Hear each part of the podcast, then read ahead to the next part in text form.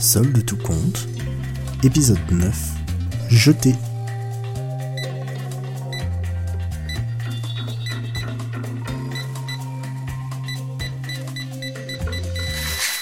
Est-ce que vous savez ce qui se trame dans le supermarché une fois le rideau baissé? Est-ce que vous avez déjà imaginé le balai des voitures serpillères, l'invasion des commerciaux de rayonnage et leur horde d'intérimaires ou encore le tri rapide mais efficace des produits périmés? Tout ça est une mécanique plus ou moins bien huilée, mais une chose est certaine, une fois le rideau baissé, la fête est loin d'être terminée.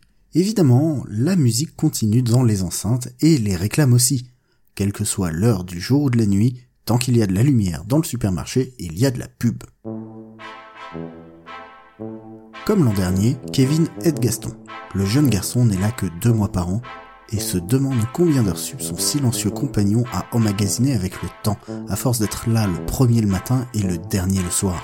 Ils vont de rayon en rayon, ils regardent plus ou moins méticuleusement les dates, puis d'une décision péremptoire et définitive, ils abattent leur sentence.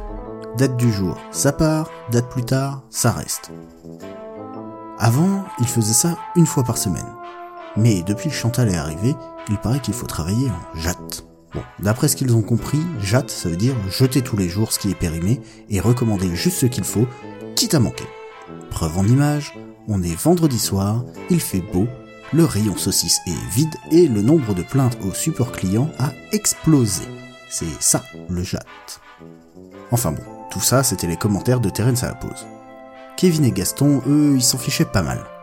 Au contraire, si un produit était en rupture, c'était toujours ça qu'ils n'auraient pas à jeter. À l'arrière du supermarché, là où personne ne vient jamais, Kevin et Gaston remplissaient des sacs poubelles à la lumière orangée du soleil couchant. Les produits allaient dans de gros sacs verts dégueulasses, avec leurs parois internes recouvertes de chlore. Parfois, Gaston glissait un produit dans un autre sac, un sac jaune. La première fois, Kevin avait demandé pourquoi ce sac plutôt que les autres, et Gaston lui avait expliqué que ce sac-là allait à des associations pour des personnes dans le besoin.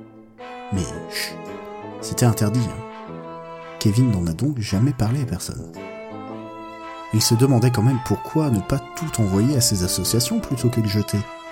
Il avait confiance en Gaston, il savait toujours ce qu'il faisait.